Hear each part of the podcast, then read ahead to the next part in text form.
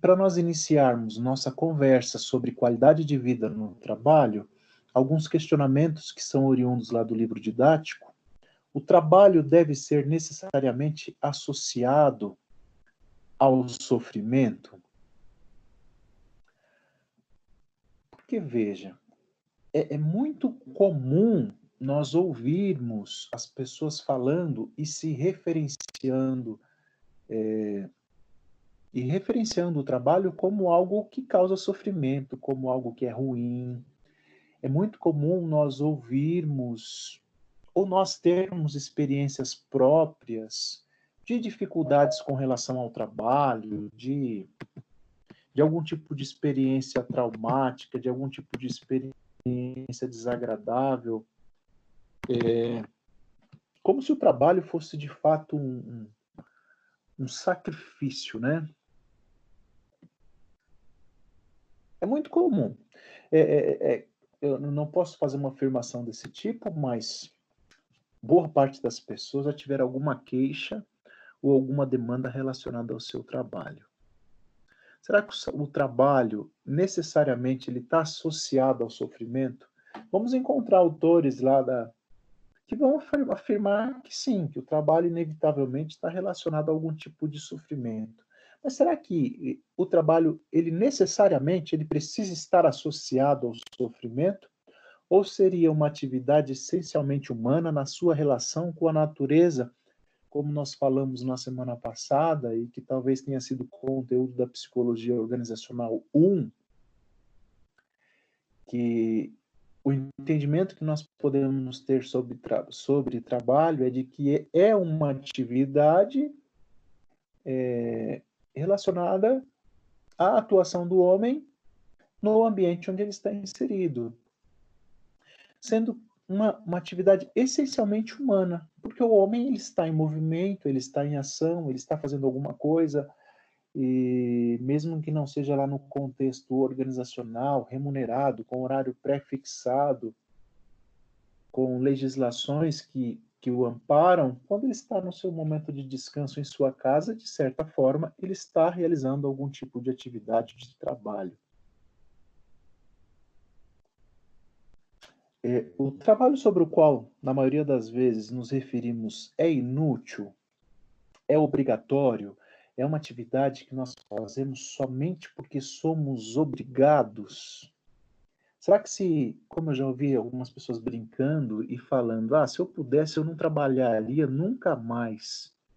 Será que, que o homem, que o ser humano, ele, ele conseguiria viver bem, com bem-estar, com qualidade de vida, sem nunca mais trabalhar? Não necessariamente atividade remunerada, com horário pré-fixado, está bem? Mas sem realizar nenhuma atividade na natureza, no ambiente onde ele está inserido? Esses questionamentos são importantes para que a gente vá aqui já iniciando a nossa trilha de conhecimento dentro dessa área tão grande que é a qualidade de vida no trabalho.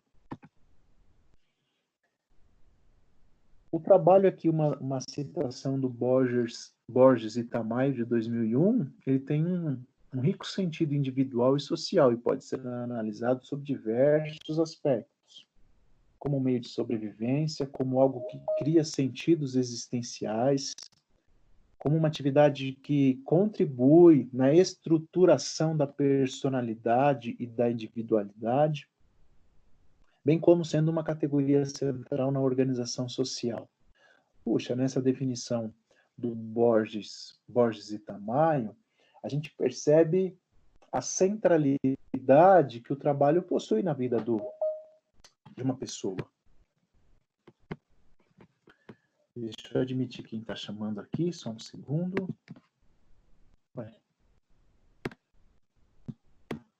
Bom, vamos continuar. Ah, Michel. Michel chegando. Poxa, o trabalho possui uma centralidade é, importante na vida das pessoas. Falamos na aula passada que, que boa parte do tempo do nosso dia, do nosso tempo diário, é dedicado para uma atividade de trabalho. E essa centralidade, quando falamos de qualidade de vida no trabalho, é tão importante de nós observarmos, pois, por mais que as pessoas associem seu trabalho ao sofrimento, quando as pessoas estão sem trabalho, há também um adoecimento, há também uma dificuldade de, de, de se viver com qualidade de vida e não necessariamente pelos aspectos financeiros. Mas a, a passividade ou a inatividade, ela gera algum tipo de mal-estar, algum tipo de dificuldade nas pessoas, visto não somente no momento de desemprego, mas até mesmo no momento de aposentadoria, quando as pessoas partem ali para a inatividade, há, um, há sentimentos de inutilidade, de que não presto mais para nada, é, de improdutividade. E vimos em aulas anteriores que grandes organizações possuem até mesmo programas de preparação para a inatividade. Lembro desses, desses fatores e dessas questões para nós observarmos a centralidade que o trabalho possui na vida das pessoas. E que, mesmo na vida daquelas que afirmam que o seu trabalho é um sofrimento, existem fatores e variáveis que nós, psicólogas e psicólogos organizacionais, precisamos estar observando. Precisamos estar atentos para entender por que, que é tanto sofrimento, como poderia ser para não, não, não existir esse sofrimento, ou como que essa pessoa pode encontrar ou vivenciar qualidade de vida no seu trabalho.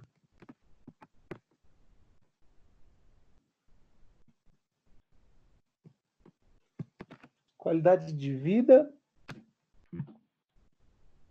também é um conceito muito amplo, também é um conceito que nós levaríamos algum tempo aqui para ficar falando e discutindo somente sobre isso, mas nós temos essa definição aqui que ela envolve é, os domínios físico, psicológico, nível de independência, relações sociais, meio ambiente, espiritualidade barra religião barra crenças pessoais. Quando falamos em qualidade de vida, nós estamos nos referindo qualidade de vida não no trabalho, por enquanto, tá? Quando falamos em qualidade de vida, nós estamos falando numa condição um conceito amplo que vai envolver muitos aspectos e muitos domínios da vida da pessoa, aspectos biológicos, psicológicos, sociais, e dentro de cada um desses domínios aí, vários outros subfatores que vão contribuir para que essa pessoa possa afirmar, ou muito mais além de afirmar, possa vivenciar qualidade em sua vida. O que para nós psicólogos é um, um assunto muito importante e interessante de conversarmos, de debatermos, de discutirmos. Pois quando nós. E aí nós poderíamos ter várias respostas, né? Mas quando a gente começa a discutir sobre qual é de fato a finalidade da nossa prática, qual é de fato os objetivos da nossa prática, que seja a psicoterapia, que seja uma outra intervenção em grupo, que seja uma proposta numa intervenção organizacional, enfim, onde o psicólogo está inserido, qual seria a finalidade? Quais seriam os objetivos da prática profissional do psicólogo? De forma bem simplória, talvez proporcionar uma qualidade de vida maior às pessoas, talvez proporcionar condições para que as pessoas vivam melhor, talvez proporcionar condições para que as pessoas lidem melhor com seus problemas.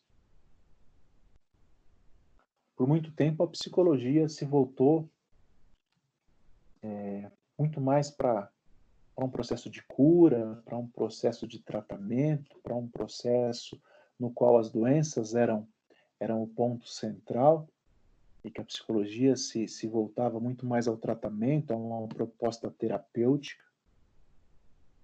Mas hoje nós vemos muitas linhas e muitas perspectivas que se voltam muito mais à qualidade de vida, ao bem-estar, à satisfação, de uma vida com sentido, com propósito, com bem-estar em todos os sentidos, em todos os domínios e áreas. Essas reflexões são importantes para nós quando estudamos e quando pensamos na qualidade de vida no trabalho. Ainda falando somente sobre qualidade de vida, ainda não no trabalho, vamos ver essa, essa definição aqui da Organização Mundial de Saúde. Deixa eu só admitir a Poliana aqui na sala.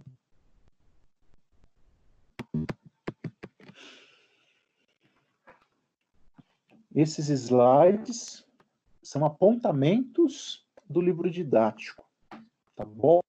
Eu preparo a minha aula assim, eu pego o livro didático para manter um, um, direcionamento junto com vocês, faço os apontamentos, retiro os apontamentos de lá, algumas leituras, algum, alguns textos eu posto no AVA, outras leituras eu vou, vou coletando para para proporcionar um arcabouço maior aí para nossa aula e para o nosso desenvolvimento, tá bom?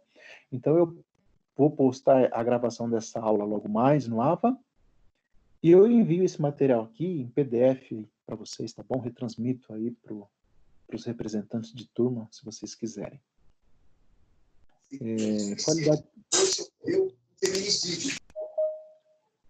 Alguém falou, mas cortou sua fala.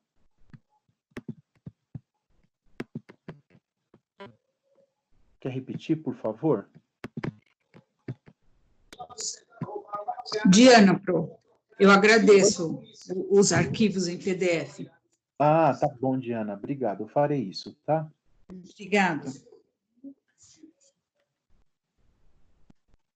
Bom, vamos prosseguir. É, no final da década de 1990, esse termo, qualidade de vida, foi definido pela Organização Mundial de Saúde, através de um trabalho que reuniu, reuniu muitos especialistas de diferentes nacionalidades e diferentes áreas do conhecimento.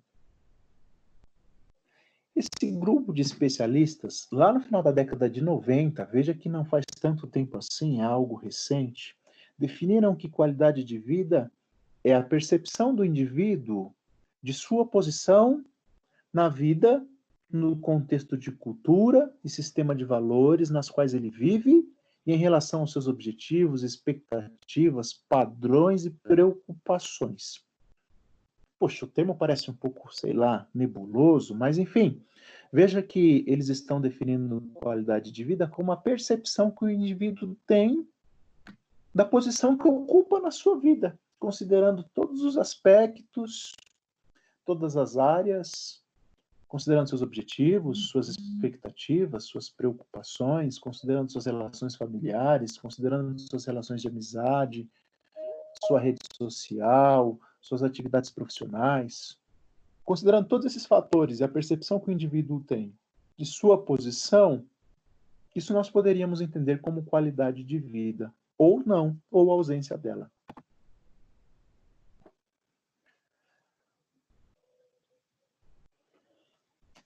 Só um minuto. Deixa eu ver quem está tentando entrar. Eu vou saindo aqui, vou voltando. Parece que a Nani está tentando entrar e não está conseguindo. Só um segundo. Enquanto isso, a gente vai. Ô, Nani, a gente está normal na sala. Tenta novamente, por favor. Se você não conseguir, eu vou pedir para alguém te enviar o link aqui no WhatsApp para ver se você consegue.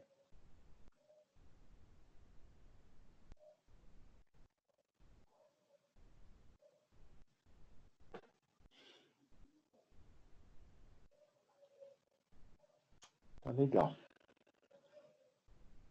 A Nani está tentando entrar e não está conseguindo. Ah, agora acho que ela vai conseguir.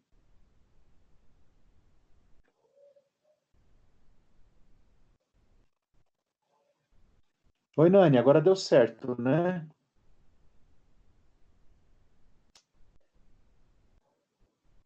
Muito bom.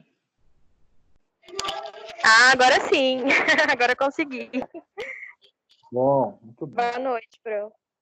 Boa noite, Nani. Fica bom, então.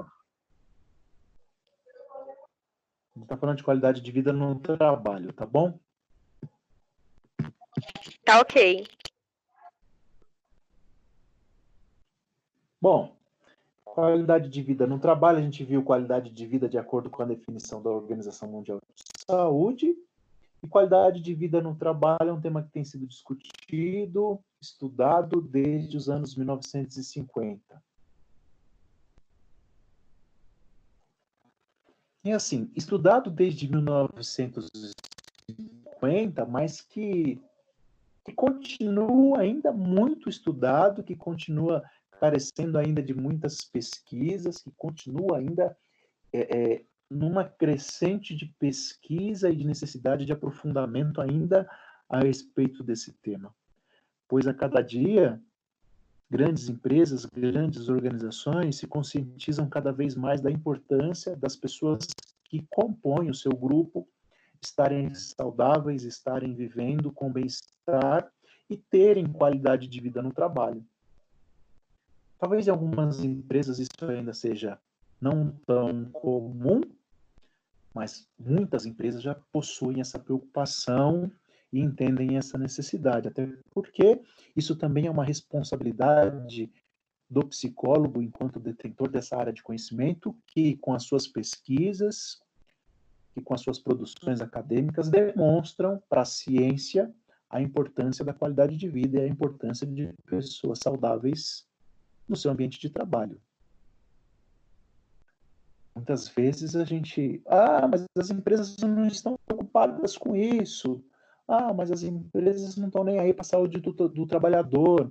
Puxa, mas vamos olhar para isso e perceber a nossa responsabilidade enquanto categoria, é, enquanto profissional, autoridade na área da saúde, da saúde mental são as nossas produções científicas, são as nossas produções acadêmicas, são as nossas pesquisas, são as exposições e eventos, são, part... são as nossas participações em congressos, são os trabalhos de conclusão de curso, são os artigos produzidos e publicados que vão criando um arcabouço é, científico demonstrando que é importante que as pessoas estejam saudáveis no seu ambiente de trabalho.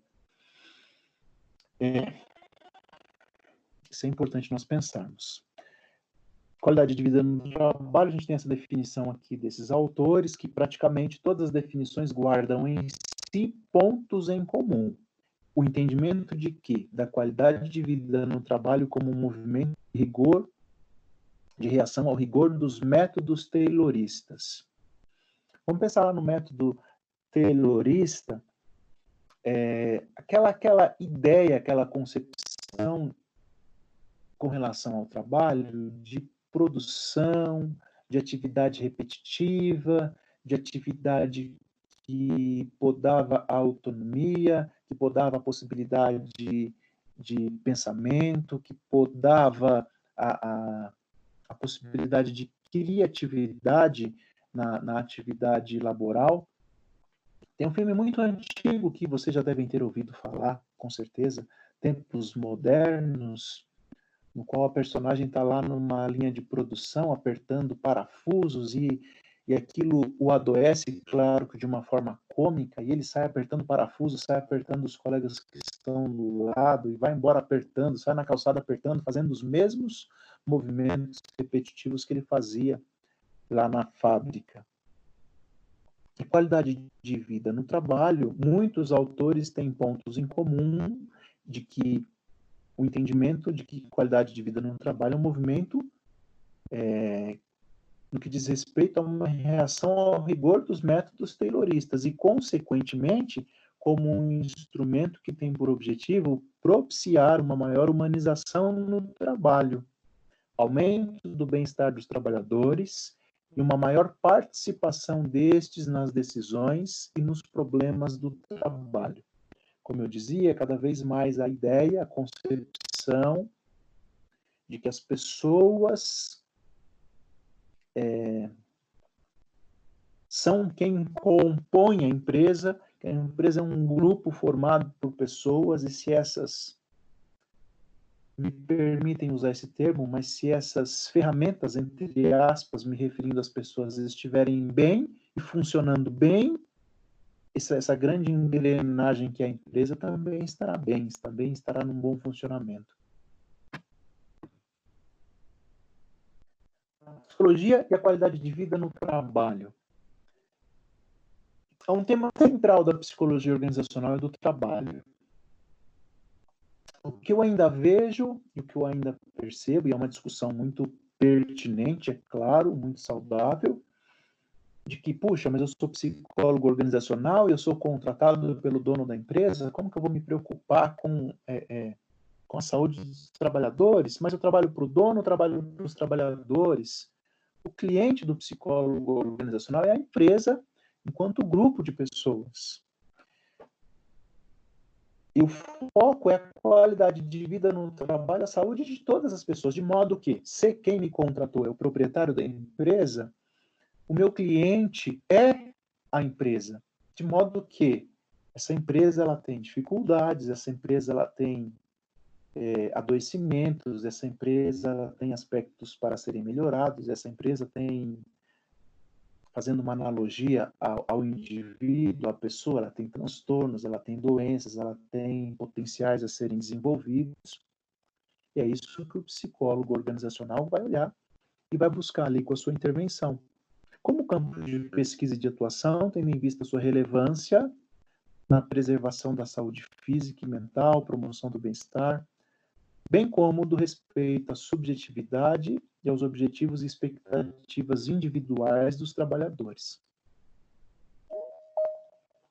É claro que, né, como nós vamos ver, qualidade de vida no trabalho pode ser uma, uma prática que, que, que demanda investimento, que demanda gasto, né? E talvez algumas empresas ainda não estejam amadurecidas ou ainda não estejam é, é com uma visão tão clara de que isso não é um gasto, e sim um investimento.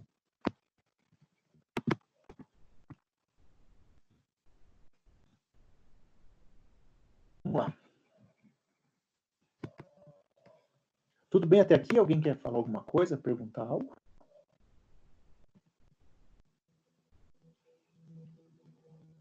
Então tá bom. Então vamos mandar ver. Um dos pioneiros nos estudos acadêmicos sobre qualidade de vida no trabalho é o Walton.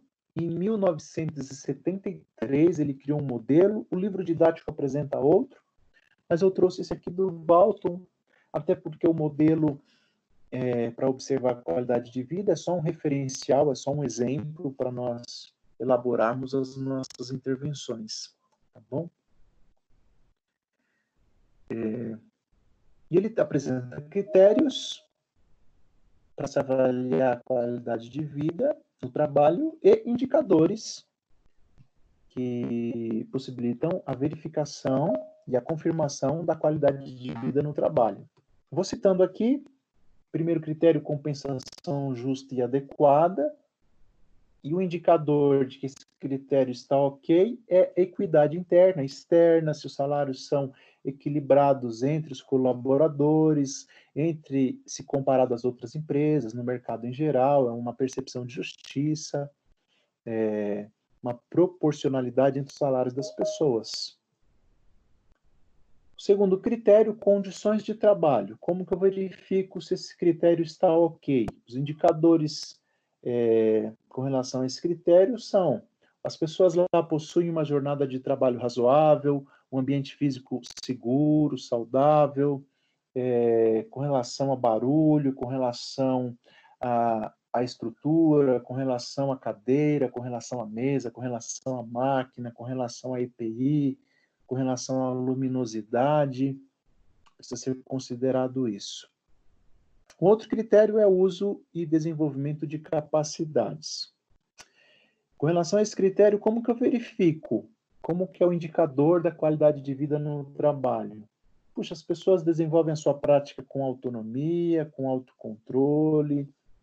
Existe informação sobre o processo total do trabalho, como que é isso, como que é o poder criativo do, das pessoas. Elas podem desenvolver, elas podem apresentar ideias, podem conversar com seus superiores, com seus líderes, como que é isso? Outro critério, o quarto, que ele apresenta é a oportunidade de crescimento e segurança. Como que nós verificamos esse critério? Nesta empresa, há possibilidade de, de carreira, de crescimento pessoal, há uma perspectiva de avanço salarial, as pessoas se sentem seguras, se sentem amparadas na necessidade ou na, na, na ocorrência de um adoecimento, elas se sentem amparadas na necessidade de um afastamento, como que é isso? Existe o medo de que se eu me afastar eu posso ser demitido? Como que é isso? É, esses são os indicadores para o critério oportunidade de crescimento e segurança. Veja, vou repetir. Esse é um modelo, são critérios criados pelo Walton em 1973 e que ainda é muito utilizado para implantação e planejamento de programas de qualidade de vida no trabalho. Mas é só um referencial, um exemplo que é bom nós conhecermos, porque se, quando nós formos implantar, planejar um programa de qualidade de vida, a gente tem uma ideia teórica dos critérios que precisam ser observados. Tá bom? Ele não para ainda, tem mais quatro aqui. Um outro critério é a integração social na organização. Deixa eu ver se tem alguém chamando, peraí. Não, tudo ok. Organização social na orga... integração social na organização. Como que eu verifico se esse critério está ok? A ausência de preconceitos, igualdade, mobilidade, relacionamento, senso é, comunitário, Claro que aqui está de uma forma bem é, objetiva e resumida, mas quando você vai olhar para esse critério, integração social na organização, você vai observar como que é a mobilidade, como é os corredores, se tem corrimão, se não, é, se é uma empresa sinalizada, como que é a, a os aspectos visuais da empresa, refeitório, banheiro, vestiário, se há acesso para deficientes, se não, como que é, se o chuveiro funciona, se não funciona, se as pessoas têm uma possibilidade de manter um relacionamento, uma integração. Tá bom? Próximo critério, constitucionalismo, que diz respeito a todos os direitos de proteção ao trabalhador, a privacidade, liberdade, tratamento imparcial, se isso é observado, se não. Veja que nós estamos falando de critérios estabelecidos no modelo do Walton para se verificar a qualidade de vida no trabalho. Trabalho, um outro critério, e o espaço total de vida. Papel balanceado no trabalho, estabilidade de horários, poucas mudanças geográficas, tempo para lazer da família. Esse critério diz respeito e nós verificamos se esse critério está ok quando a pessoa tem uma carga horária balanceada, e não estou dizendo com relação à legislação, pois a legislação está no critério anterior. Eu estou dizendo com relação é, a ser balanceado o horário do, do, do funcionário, do colaborador. Algumas empresas onde esse critério não está ok, o cara está trabalhando hoje de dia, ele chega amanhã na empresa, ele foi mudado para o período noturno, ele chega depois de amanhã, ele foi mudado para o período intermediário, ele chega depois, na sexta-feira, avisam que ele vai ter que trabalhar no domingo, percebe a instabilidade? Nesse caso, é, é, não há o preenchimento ou esse critério não estaria ok.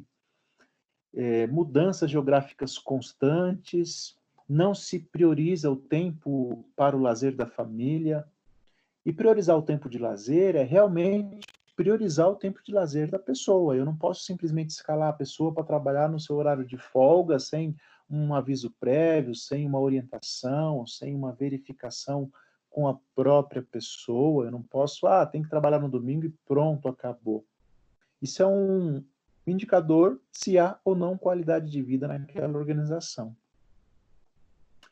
Relevância social do trabalho é um critério que diz respeito à imagem da empresa, à responsabilidade social da empresa, a responsabilidade pelos produtos e práticas. E esse critério de relevância social do trabalho está muito relacionado à, à percepção de sentido e propósito do indivíduo que faz parte daquele, daquele grupo, daquela organização que vende aquele produto, que vende aquele serviço, a imagem que ele internaliza, a identificação que ele tem com a sua prática, com aquele serviço, com aquele produto que ele está é, é, tá no dia a dia ali tendo contato. Tá bom, gente? Certo? Perguntas? Professor, boa noite. Eu tenho uma pergunta. Por favor, quem fala? É a Thaís. Oi, Thaís. É, eu queria saber, porque assim, a gente está falando sobre qualidade de vida e o papel do psicólogo, mas a minha pergunta não tem necessariamente a ver com o papel do psicólogo, e sim com qualidade de vida e o colaborador. Por quê? Essa ah. dúvida surgiu porque eu trabalhava numa empresa que tinha esse contexto. Então, por exemplo, é uma empresa que a qualidade de vida de, de, a qualidade de vida no trabalho era muito ruim, tanto que muitos funcionários ficavam afastados, ficavam doentes e a produtividade caiu muito. Só que eles não tinham um psicólogo, não tinha nenhum problema do tipo. Tem alguma coisa que o colaborador possa fazer para movimentar esse contexto? Você é a Thaís Monteiro? Isso. Ô, Thaís, que bom que você está aqui hoje, hein? Deu certo, né? Agora Foi... deu. E obrigado pela contribuição. Thaís, eu diria que, que isso vai depender de muitos fatores, né? Vai depender de associações, daquele, daquelas alianças, daquelas bases de poder que são estabelecidas a partir da formação de grupos, de alianças que são formadas entre esses próprios colaboradores, associações de classe, ou mesmo até os sindicatos ou os próprios colaboradores que desempenham uma função de liderança. Se esse, se esse colaborador que desempenha uma função de liderança tiver essa percepção, esse cuidado, puxa, ele pode sugerir, indicar, apontar lá para o seu para o seu superior imediato a necessidade de um programa de, de qualidade de vida, né? Mas isso vai depender de, de, muitas variáveis. Se eu qualidade de vida no trabalho, a gente está falando aqui do psicólogo organizacional com, com vistas a tudo isso. Mas, puxa, se você é gerente de uma empresa, por exemplo, uma loja, é, é, você desempenha a função de um gestor de pessoas, a função de um líder, e você não observa todos esses aspectos de qualidade de vida, cara, a sua prática de liderança ela está bem deficiente, viu? Porque faz Entendi. parte da função estar tá, tá atento a tudo isso, né? Entendi, professor. Obrigada. Imagina. Eu que agradeço. Deixa eu admitir a Paula Nacrox. Paula Nagrox está chegando aí na área. Paula Nagrox. Boa noite, seja bem-vinda. Estamos falando de qualidade de vida no trabalho. Paula. O modelo do Walton, de 1973. Professor, Diana. Sim. Oi, Diana. É, com relação à pergunta da colega, uma forma a gente pode considerar a CIPA, a Comissão Interna de Prevenção de Acidentes, porque pela legislação ela é obrigatória com o um menor número de funcionários. E uma questão de organização né? A CIPA passa a ter uma voz ativa, porque ela tem representantes do empregado e do empregador. Então, acho que um caminho pode ser utilizado a CIPA. Ô, Diana, muito bem lembrado. Eu havia me esquecido da CIPA. A CIPA precisa estar atenta a isso aí, sim. Com certeza, ela pode ser se constituir como uma ferramenta para apontar, para sugerir, para discutir todas essas questões aqui apontar a necessidade de contratação de um profissional que vai atuar, que vai implantar, que vai propor o planejamento de um programa de qualidade de vida, ou mesmo as pessoas que compõem a CIPA, dentro do seu conhecimento, propor aí programas, né, que possam favorecer o aumento da qualidade de vida dos colaboradores daquela empresa. Muito bem lembrado. É, professor, tá aí de novo. É só para questionar. Por exemplo, o RH seria uma opção de você procurar para poder discutir sobre isso, poder dar alguma sugestão, enfim, sobre algum programa de qualidade de vida na organização? Sim e não, Thaís. Depende da cultura e da estrutura organizacional da empresa. Da pessoa que está lá, né, no RH. Talvez em algumas empresas o RH é tão sobrecarregado que ele fica tão é, é, preso ali a, há outros aspectos ali de gestão de pessoas que ele não vai ter sequer às vezes tempo para se discutir sobre qualidade de vida. Agora, em algumas empresas possui ali é, uma cultura mais flexível, a possibilidade de um diálogo, de uma discussão, né, de uma interlocução entre o RH, a CIPA, é, os departamentos que compõem aquela empresa, uma semana de, de saúde, uma semana que se, que, que se volta a algum, algum aspecto de saúde, um mês relacionado, sabe, esses meses aí que tem cores. Puxa, é tudo uma questão de se discutir, mas isso vai depender muito, como eu disse, da cultura organizacional, da estrutura daquela organização, do perfil dos líderes daquela empresa, porque talvez, né, você vai conversar com o RH ou com algum líder, ele vai achar que isso aqui é bobagem. Né? Entendi. Vai depender muito da, da empresa e das pessoas que estão lá. Entendi. Obrigada, professor. Imagina.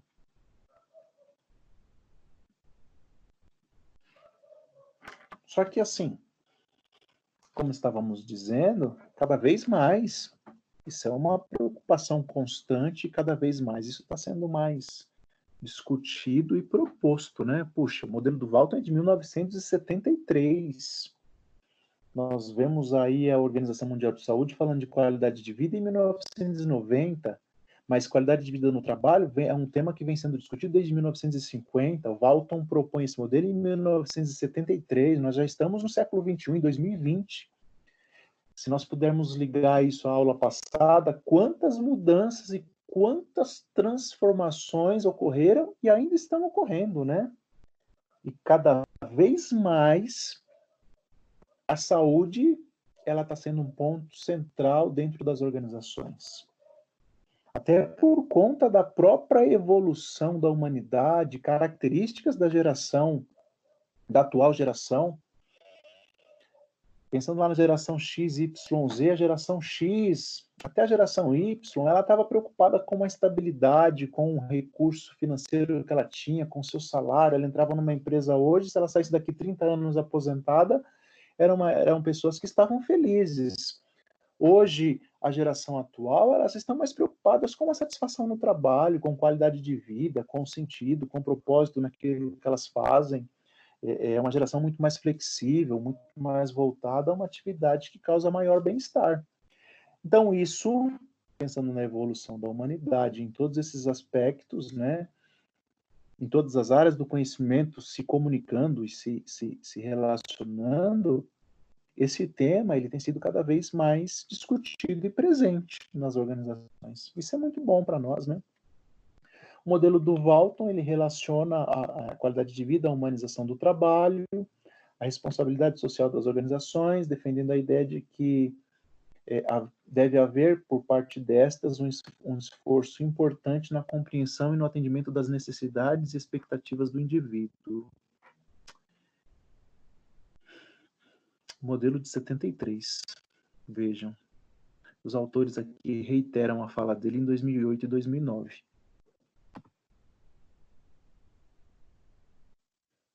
Psicologia, ainda a psicologia e a qualidade de vida. A qualidade de vida tem sido relacionada ainda a outros temas que são objeto de estudo da psicologia organizacional e do trabalho: comprometimento organizacional, estresse, satisfação no trabalho, condições de trabalho, entre outros. Assim, gente, psicólogas e psicólogos organizacionais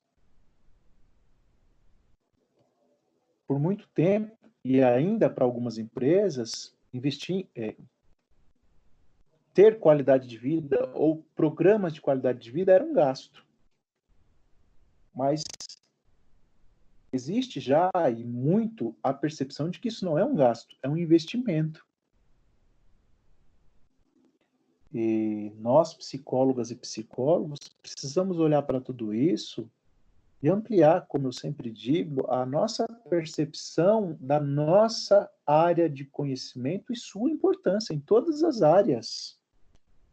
Puxa, se você é, é, fizer consultas na internet, não falo pesquisa científica, tá? Estou me referindo a consultas aí, pesquisas no Google, no Instagram. Você vai ver, puxa, uma infinidade de profissionais falando de clima organizacional, de cultura organizacional, de estrutura organizacional, de qualidade de vida no trabalho, de, de, de gestão emocional, que não são da psicologia. Eu não digo isso com julgamento de jeito nenhum, viu? Eu digo, eu entendo isso como uma área do conhecimento, não existe é, é, esse conhecimento é privativo deste ou daquele. O conhecimento ele é disponível para todos, seja lá qual for a área. Se eu quiser estudar um livro de física aqui e começar a falar sobre física, eu estou estudando, sou um autodidata em física, não tenho autoridade acadêmica para dar uma aula de física, mas eu conheço física, por exemplo. É... Mas por que, que eu falo e cito isso com muita frequência? Porque nós, psicólogas e psicólogos, a gente precisa olhar para isso de uma forma bem mais ampla, né? E propor lá com pesquisas, com produções acadêmicas, com discussões, com participação em seminários, com participação em, em, em eventos. Se você entrar no site aí da Associação Brasileira de Treinamento e Desenvolvimento, a BTD, você vai ver que tem muito profissional que não é da psicologia e que está falando de qualidade de vida no trabalho. E não há problema nenhum nisso.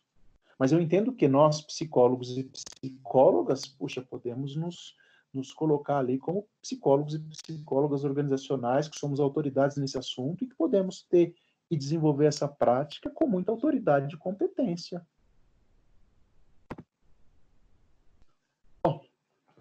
Qualidade, programa de qualidade de vida. Programas de qualidade de vida. Prosseguindo aqui.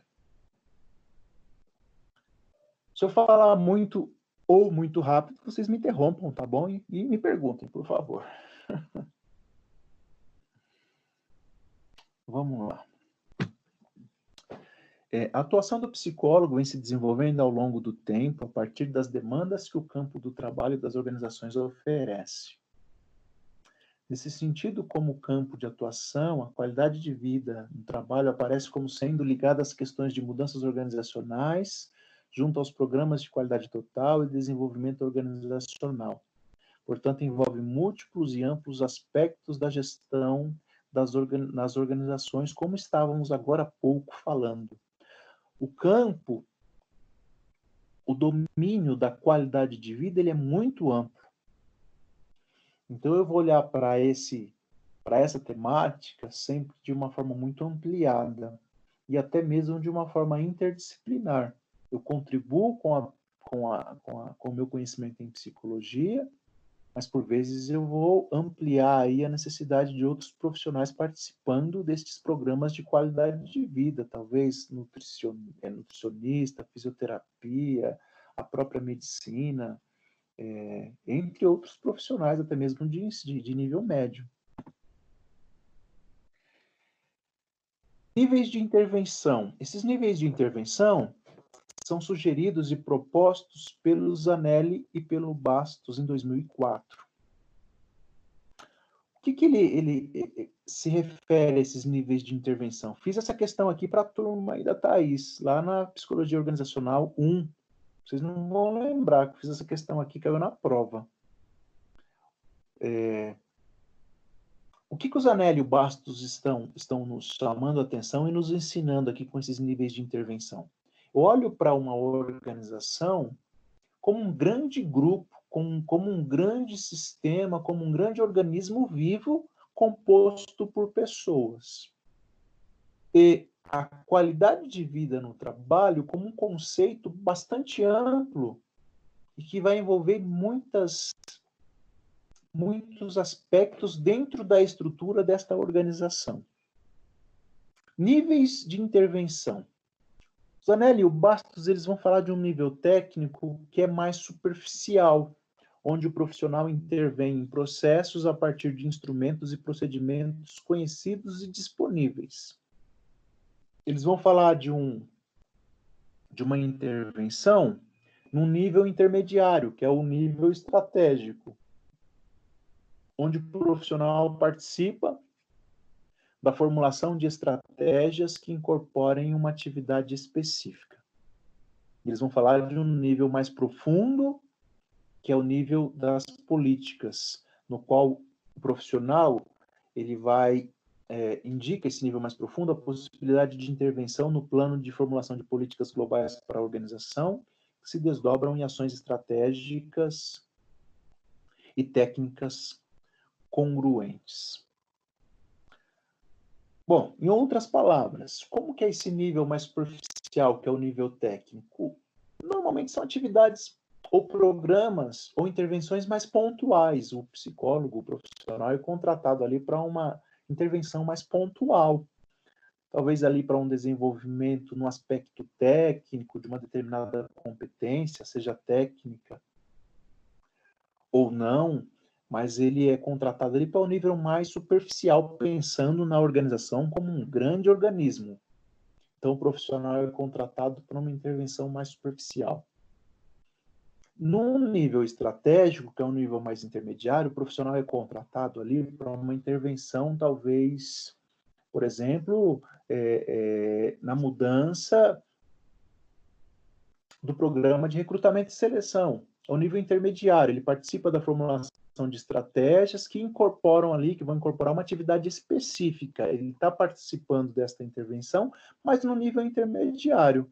E no nível mais profundo, esse psicólogo ele vai estar atuando nesse nível que os Anélio Bastos chamam de políticas, ali mais no, no, no cerne ali dessa grande, desse grande organismo que é a empresa. É, na cultura organizacional, na estrutura organizacional, numa, numa, numa proposta de intervenção que vai abarcar todos os departamentos, todas as pessoas que participam desse grande organismo nível técnico, estratégico e políticas. Bom? Vamos lá.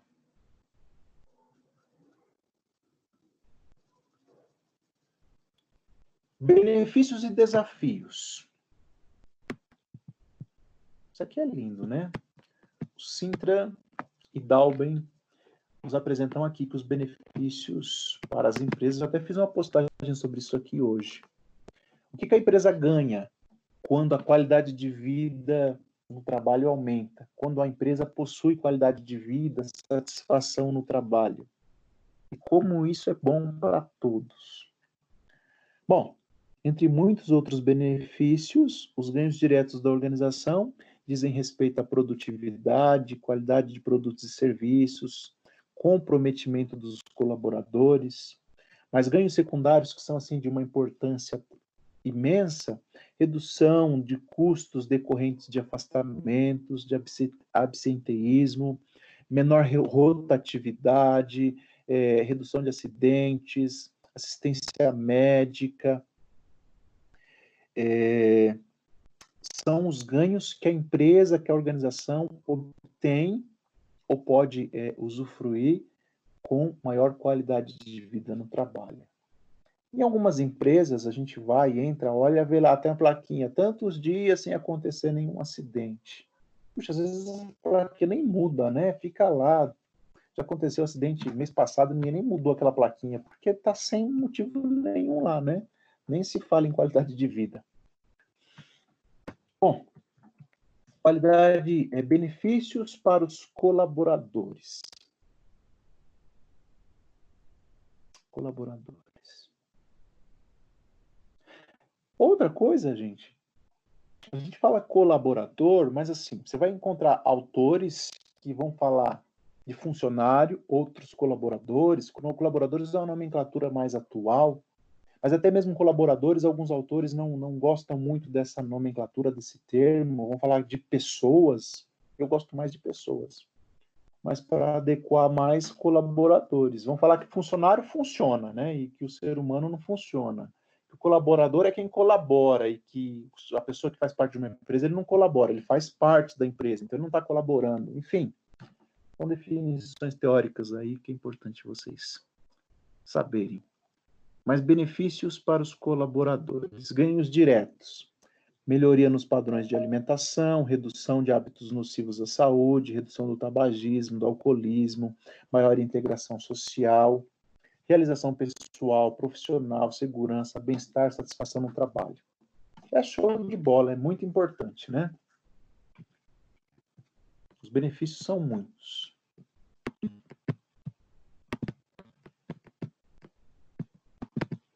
Eu acho importante, acho não, tenho certeza que é importante nós psicólogos termos muita clareza dos benefícios de qualidade de vida no trabalho. Porque pode perguntar para mim, para que, que o seu, sabe, o seu serviço vai, vai. Qual o benefício do seu trabalho? Né? Para que, que vai. Para que, que eu vou te contratar? O que, que eu vou ganhar em te contratar? Para que, que vai servir esse programa de qualidade de vida na minha empresa? É importante a gente ter bastante clareza, né? Da importância do nosso trabalho e dos benefícios que são alcançados. Desafios que o Sintra e o Dalben apontam. Investimentos feitos em programas de qualidade de vida, se bem planejados e desenvolvidos, podem se reverter em ganhos para ambas as partes, como nós vimos. Porém, há que se considerar se os efeitos serão passageiros quando a empresa adota modismos sem fundamento ou planejamento, ou se os efeitos serão duradouros que respondem às reais necessidades dos, dos colaboradores e das organizações.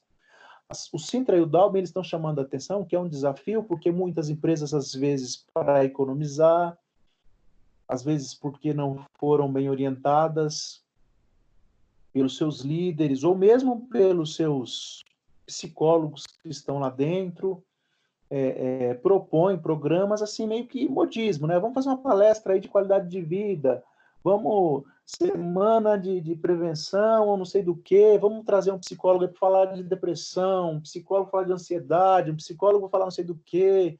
Ah, beleza, mas e aí? Qual é o, o, o fundamento, o planejamento, o objetivo? Será que essa empresa está fazendo um investimento para benefícios mais duradouros ou ela está sendo mais voltada ou mais levada por modismos, né?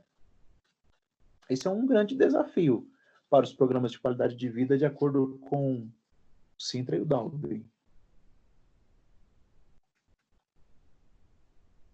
Mesmo lá, na, no nível mais superficial, que é o nível técnico, quando a intervenção vai ser mais pontual para o desenvolvimento de uma competência técnica, por exemplo, puxa, isso precisa ter um fundamento, precisa ter um planejamento, uma fundamentação teórica, para que, mesmo no nível técnico mais superficial, os benefícios sejam duradouros e não um modismo, né? Eu vou aqui, passo, falo sobre alguma coisa e pronto, e viro minhas costas e já era. São ações isoladas ou práticas constantes? Esse programa de qualidade de vida. Para que alcancem resultados significativos e envolvam benefícios efetivos para todos os colaboradores, as, as ações e práticas devem estar alinhadas em um programa maior. E aí eu tenho mais um apontamento aqui da, do Sintra e do Dalben, que muitas vezes esses programas é, mais levados por modismos, eles possuem muito mais uma perspectiva assistencialista. O que é uma perspectiva assistencialista, de acordo com os autores? Deixa eu só ver quem está entrando aqui.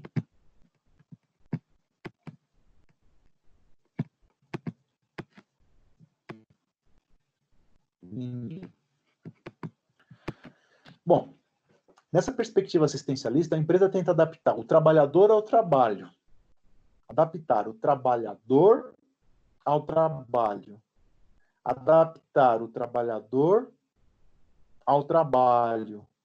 Como? Por que, que, é uma perspectiva assistencialista? Porque as intervenções elas têm por objetivo compensar os efeitos do desgaste provocado pelo ambiente organizacional.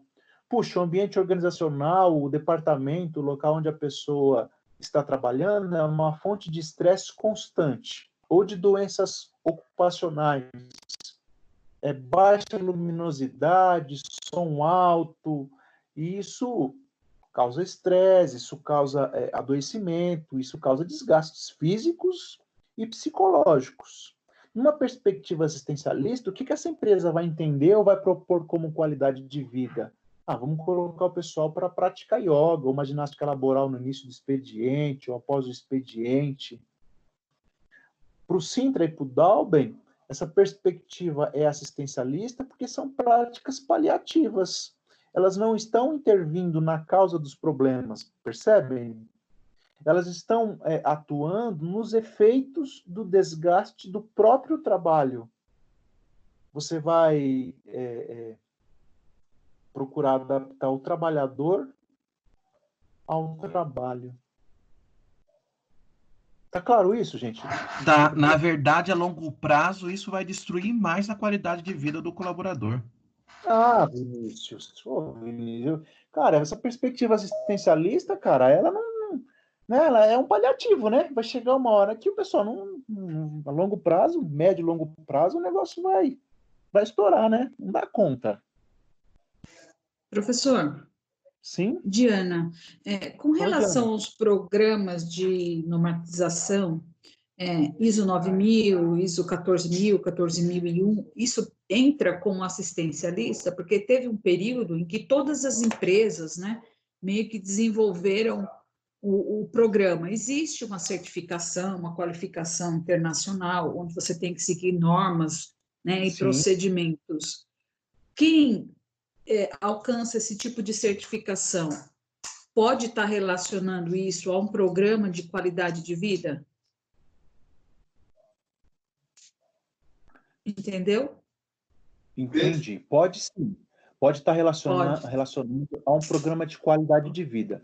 A, a diferenciação que a gente precisa fazer é, é sobre os aspectos legais com relação à segurança no trabalho, né? São aspectos legais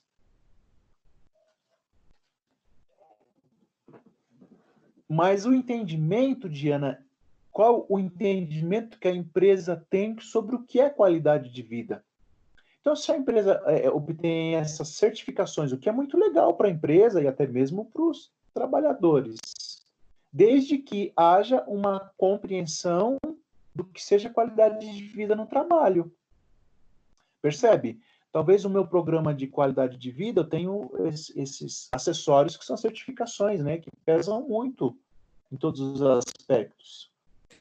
É, principalmente quando a gente fala da, da gestão da ISO 14000, 14001, que é gestão de meio ambiente. Né? Não uhum. tem como falar de meio ambiente e não falar de qualidade de vida. É, é. então, mas verdade. O, o que eu digo, Diana, e sua colocação é muito importante para a nossa aula. Assim, a perspectiva, a compreensão que nós temos sobre qualidade de vida. Quando a compreensão, porque como nós vimos é um domínio muito amplo, de que qualidade de vida realmente é a percepção que o indivíduo tem, a satisfação, como o indivíduo se sente ali, como todos aqueles critérios é, de adaptação biológico, psicológico, social são, são contemplados ali dentro daquela organização, puxa, certificações elas são fantásticas, né? Agora, eu não posso desconsiderar também que algumas empresas podem ter as, certifica as certificações, cumprirem as regras ou as, as normativas legais, mas ainda estão ali meio que numa perspectiva assistencialista, percebe? meio que é, é, adaptando o trabalhador ao trabalho. Entendi. É quase que um paradoxo, Oi, né? Pro, Mas... é a Nani. Posso... Oi, Pro.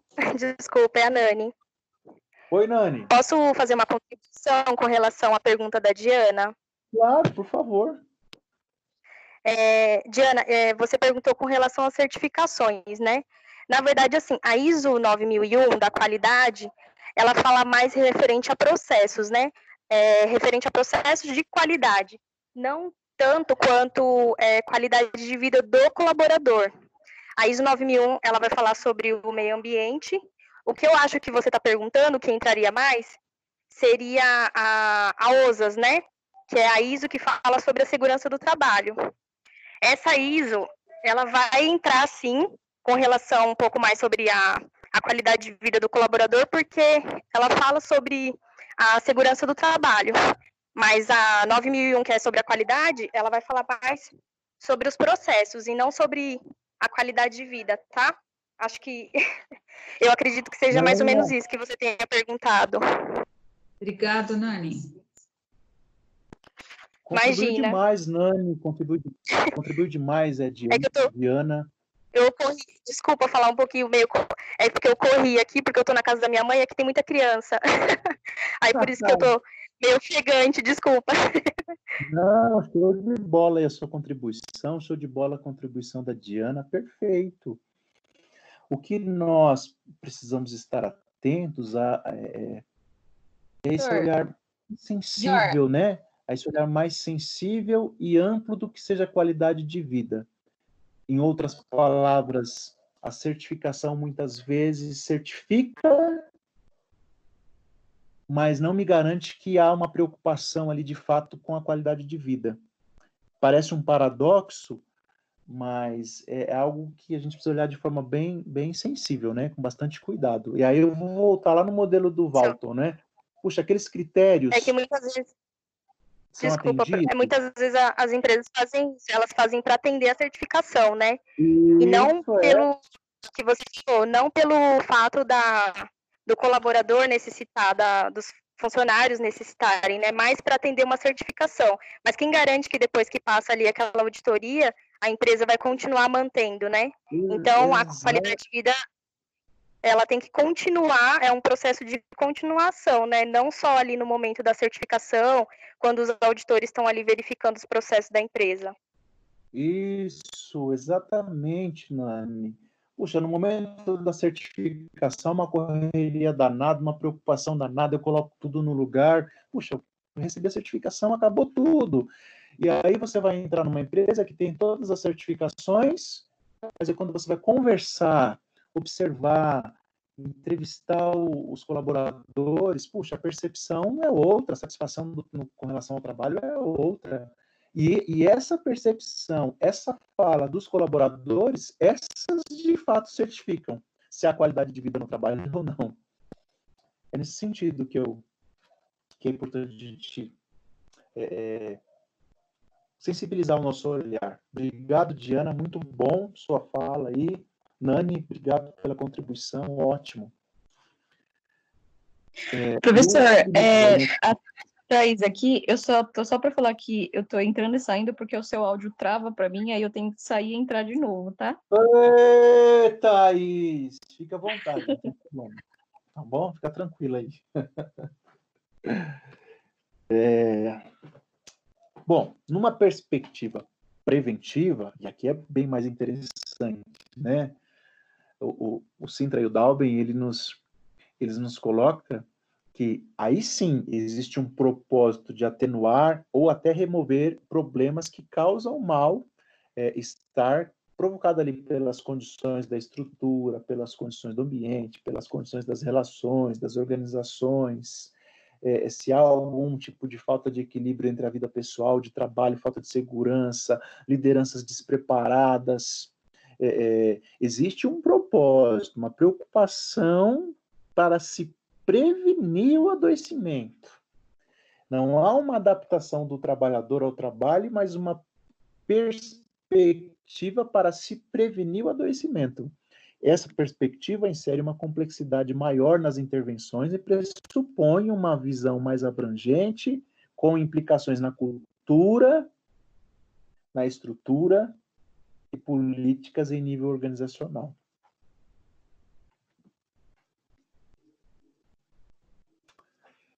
É. E aqui, olhando essa, essa definição aqui do Sintra e do Dalbel, lideranças despreparadas, pensando ainda no questionamento da Diana, né, muito pertinente. Tem a certificação, mas os líderes são despreparados e, e, e o adoecimento, a falta de qualidade de vida está justamente na relação entre os líderes e os liderados, mesmo com a certificação, né? Por exemplo. Bom, prosseguindo aqui. Planejamento de projetos e programas de qualidade de vida no trabalho. Preciso analisar as ações, as práticas e os programas de maneira criteriosa, considerando a sua viabilidade e os impactos tanto para as organizações quanto para os colaboradores, de acordo com o contexto em que se encontra. Bom, se for no nível é, técnico, uma intervenção pontual do profissional, é, talvez o planejamento seja menor, mesmo havendo a necessidade de uma fundamentação, de uma organização teórica, mas quando pensamos num planejamento de projeto e um programa de qualidade de vida mais amplo e mais fundamentado, eu tenho que levar em consideração é, e, e, analisar todas as ações, todas as práticas, como isso será feito, como isso será disseminado, como isso será é, viabilizado, quais são os gastos, quais não são, como as pessoas serão impactadas, como os gestores serão impactados, qual é o contexto desse programa. É, é, e aí eu vou voltar naquela fala, né, de que a percepção, que o olhar para a qualidade de vida no trabalho, ele precisa ser ampliado, ampliado ao máximo possível, para que a gente contemple é, todas as possibilidades do que de fato seja qualidade de vida no trabalho, do que de fato seja satisfação de vida no trabalho. É, Puxa, tudo parece mil maravilhas. Tudo parece mil maravilhas. Mas eu ouço um aqui, é, é, a fala demonstra insatisfação. Eu ouço o outro lá, a fala demonstra insatisfação. Eu ouço o outro lá, a fala demonstra insatisfação. Opa, alguma coisa não está legal, alguma coisa está acontecendo aqui. Le Monde França, 2009, ele desenvolveu também um modelo de qualidade de vida no trabalho, ele chamou de BPSO, relacionando essa sigla aí aos aspectos biológicos, psicológicos, social e organizacional, que num programa de qualidade de vida no trabalho, todas estas dimensões precisam ser contempladas e abrangidas. As dimensões biológicas, psicológicas, sociais e organizacionais.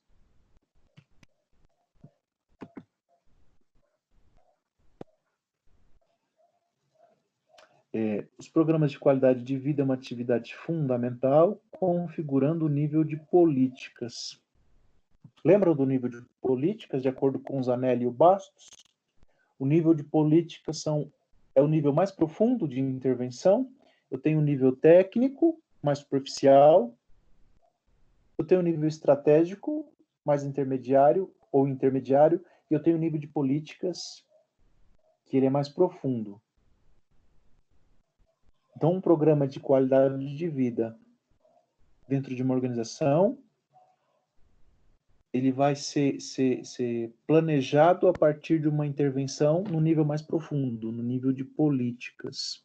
E o psicólogo ele vai participar ativamente, eu até negritei e grifei aqui, pois dentro do planejamento, dentro das discussões, dentro da, da, da verificação de possibilidade, de análise, vai demandar aqui tomada de decisão, discussões, envolvimento de diversos autores, de diversos é, é, de diversas lideranças, de diversos departamentos, é, de diversos profissionais envolvidos aí com relação à saúde.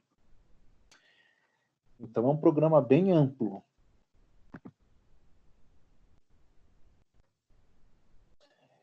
E aí eu tenho alguns passos, né? Ou algum, algum norteador aqui para se planejar um programa de ou um projeto de programa de qualidade de vida no trabalho. Primeiro, contar com a participação de profissionais que, além de competentes para a função, representem todos os níveis, todos os níveis da organização. Esse seria, na opinião de diversos autores, o primeiro passo para a implantação de programas de qualidade de vida. Puxa, o que, que, o que, que essa primeira é, esse primeiro norteador nos, nos ensina? Puxa, se eu for atuar como psicólogo organizacional lá no nível técnico, de acordo com Zanelli Bastos, que é nível mais superficial, talvez o, o gestor lá, o líder de um departamento que me contratou, por exemplo, é, é, o diretor daquela da, da, empresa ele nem, nem sabe que eu estou fazendo algum tipo de, de, de, atuação ali, ou se sabe também, não, não sabe exatamente quais são é, os objetivos. Enfim, eu posso ser contratado por, um nível hierárquico mais baixo.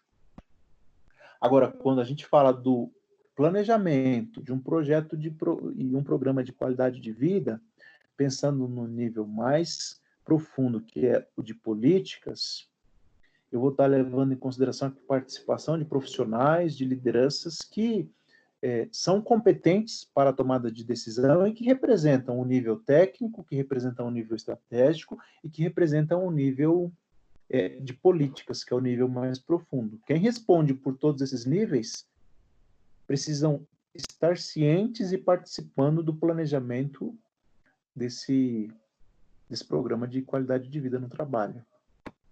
O segundo norteador é ter uma definição muito clara dos objetivos que se quer atingir, o prazo, os recursos humanos e financeiros que a organização precisará dispor é, e investir para a realização desse programa.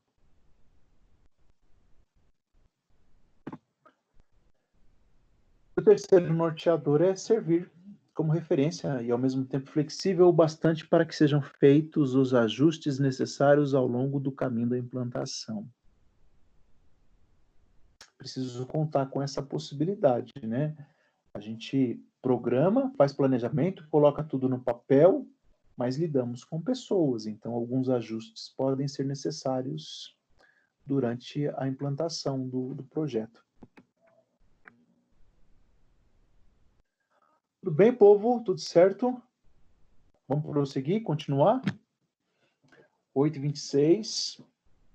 Prosseguimos até o final? Ou vocês querem fazer uma pausa de cinco minutos para uma água? Por mim, prossegue. Pode continuar, pronto. Boa, vamos embora então, vamos mandar ver. Bom, o Sagato e Simur, em 2009, eles nos apresentaram um modelo aqui que também vai nos nortear para o planejamento e para a implantação de um programa de qualidade de vida no trabalho.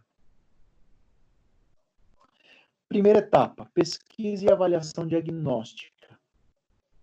Quais são as características dessa primeira etapa? Faça a pesquisa e análise para a compreensão é, da demanda e de quais serão os objetivos desse programa de qualidade de vida.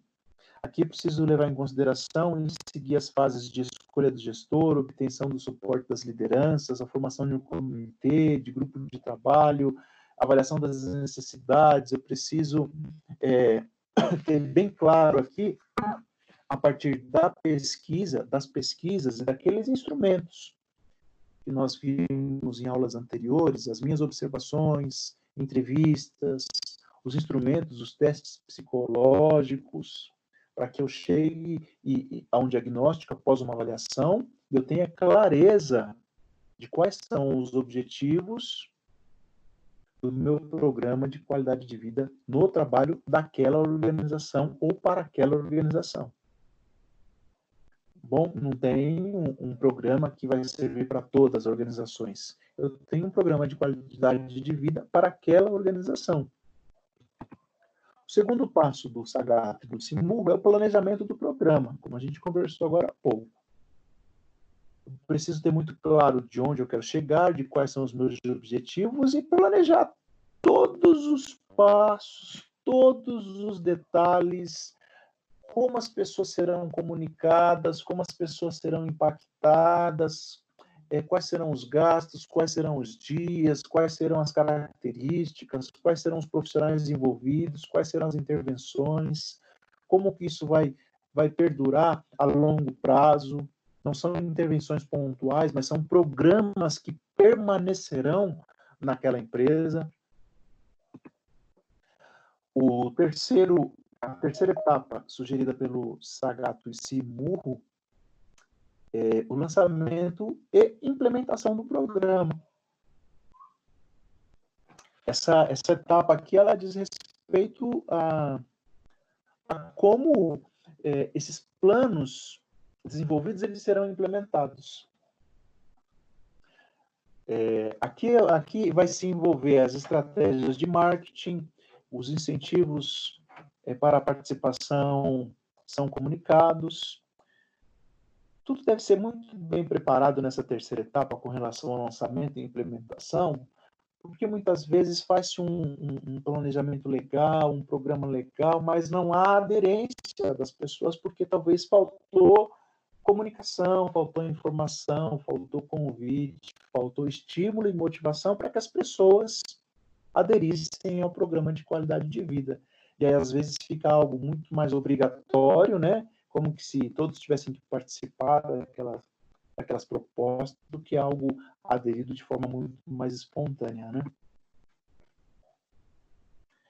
É, quarta etapa, avaliação dos resultados.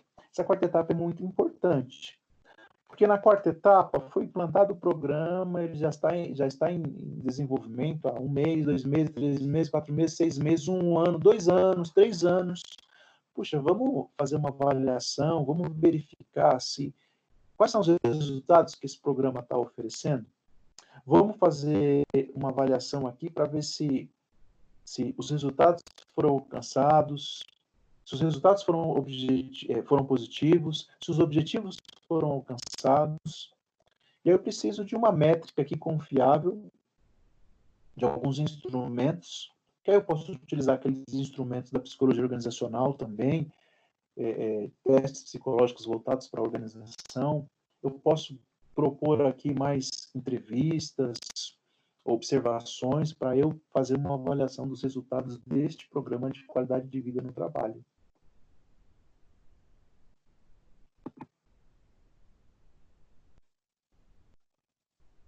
Certo, povo? Tudo bem?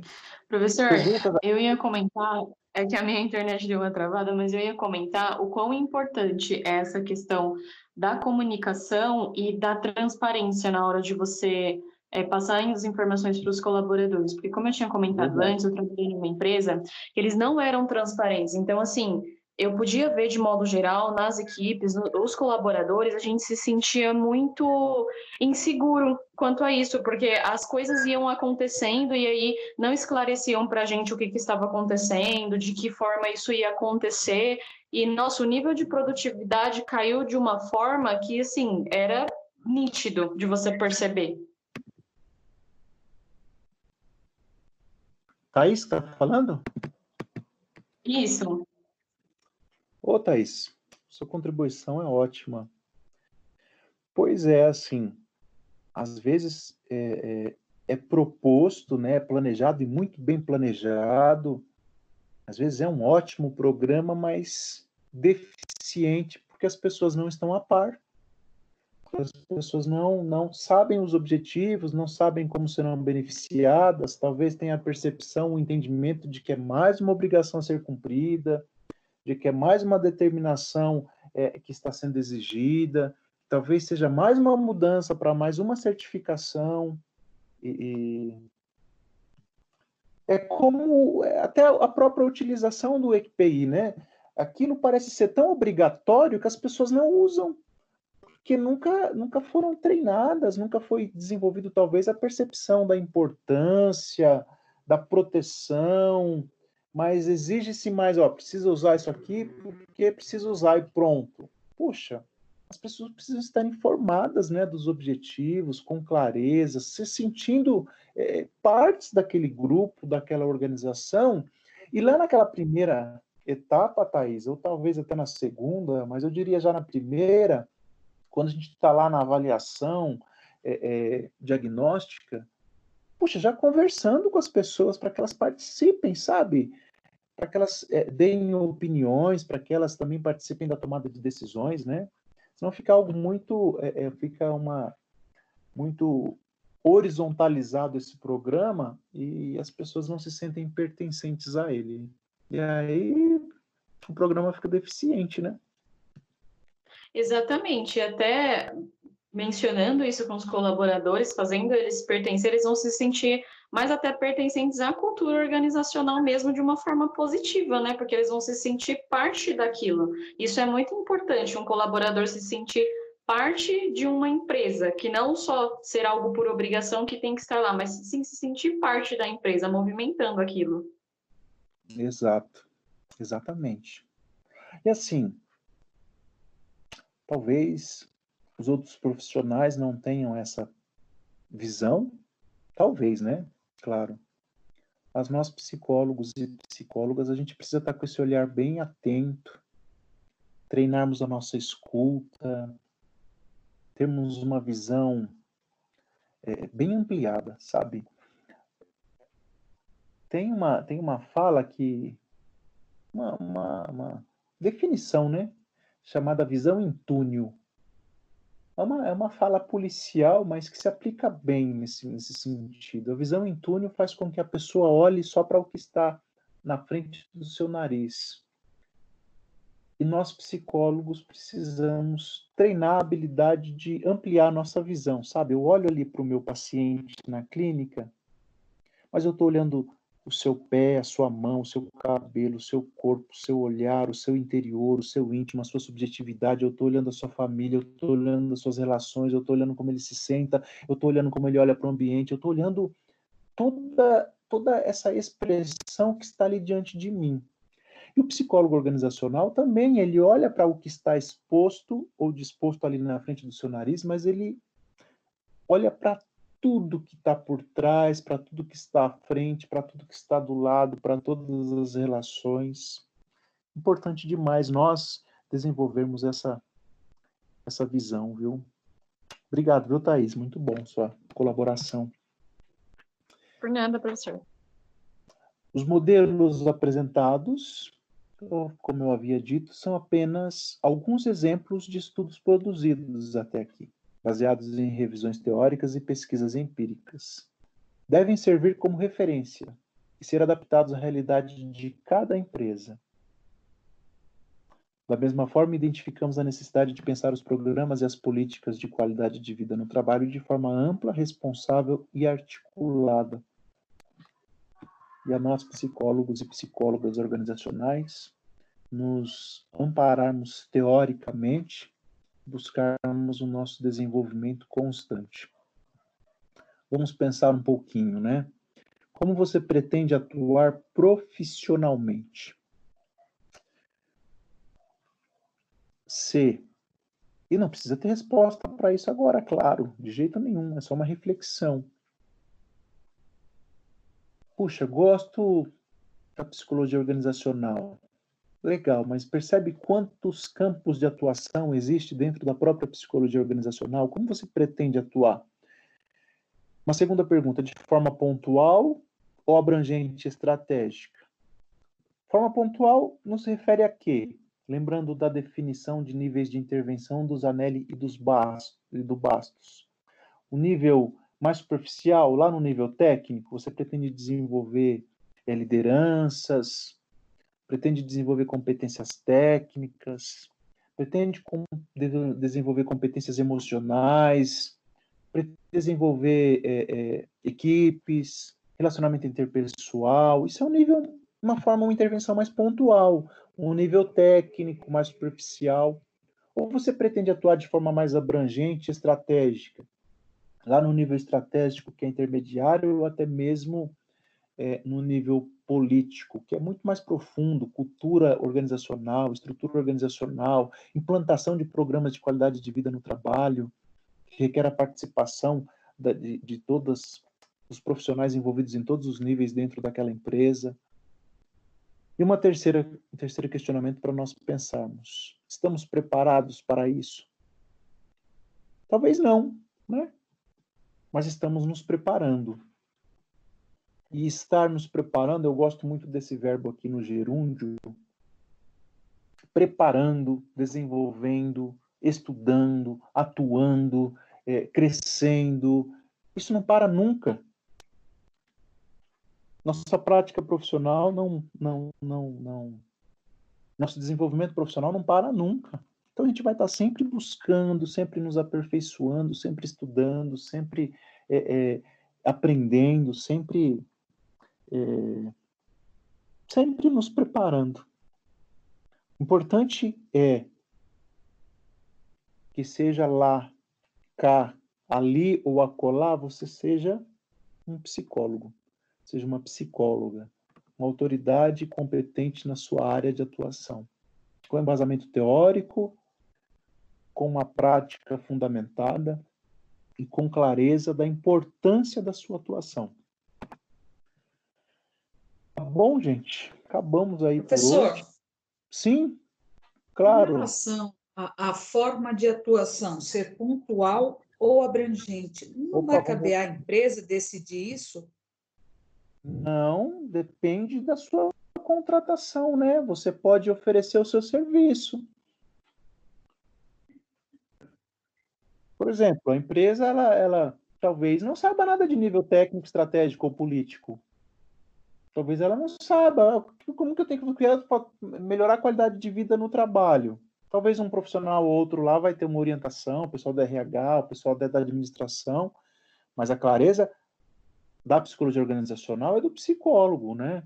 E talvez você é uma psicóloga organizacional, mas você não tem a expertise ou não oferece lá no seu layout de, de, de, de serviços uma, uma intervenção mais, mais profunda no nível político. Talvez você oferece lá no seu, no seu portfólio de serviços é uma, uma, uma intervenção pontual. E aí o cara chega para você, ô Diana, eu queria que você implantasse um programa de qualidade de vida na minha empresa. Fala assim, ó, vou te encaminhar para um colega que faz isso, porque as minhas intervenções são pontuais. Ponto. Mas nesse momento, eu, é, partindo de uma contratação de um trabalho à parte, eu não sou funcionária da empresa. Eu fui contratada para desenvolver um projeto pontual. Com esse projeto, daí à frente eu posso ser abrangente e estratégica. Ah, sim. Sim, aí você pode até revendo, né, a sua prática, aumentando a sua seu campo de atuação, né? E claro, vai levar em consideração não só a solicitação, mas a necessidade, né? Puxa, para você fazer uma, uma intervenção pontual no nível técnico, vai ser um valor. Para você se inserir lá na empresa para uma, para uma intervenção mais profunda no nível político, vai ser um outro valor, vai demandar mais tempo, né? É a elaboração Sim. de um projeto, de um planejamento, de uma implantação que vai ser acompanhado, né? Todos os passos aí. né? Entendi, pronto. Obrigada. Imagina, eu que agradeço. Pessoas queridas, amadas, psicólogas, psicólogos organizacionais, é, alguém quer fazer alguma pergunta? Tem alguma colocação? Que riqueza essas contribuições de vocês, hein? Lindo demais. Obrigado aí para quem fez, para quem contribuiu, viu? Muito bom. E para quem não contribuiu também, muito bom, né? A gente vai, vai aprendendo, se desenvolvendo o tempo todo. Vocês querem fazer mais alguma pergunta? Fiquem à vontade, por favor.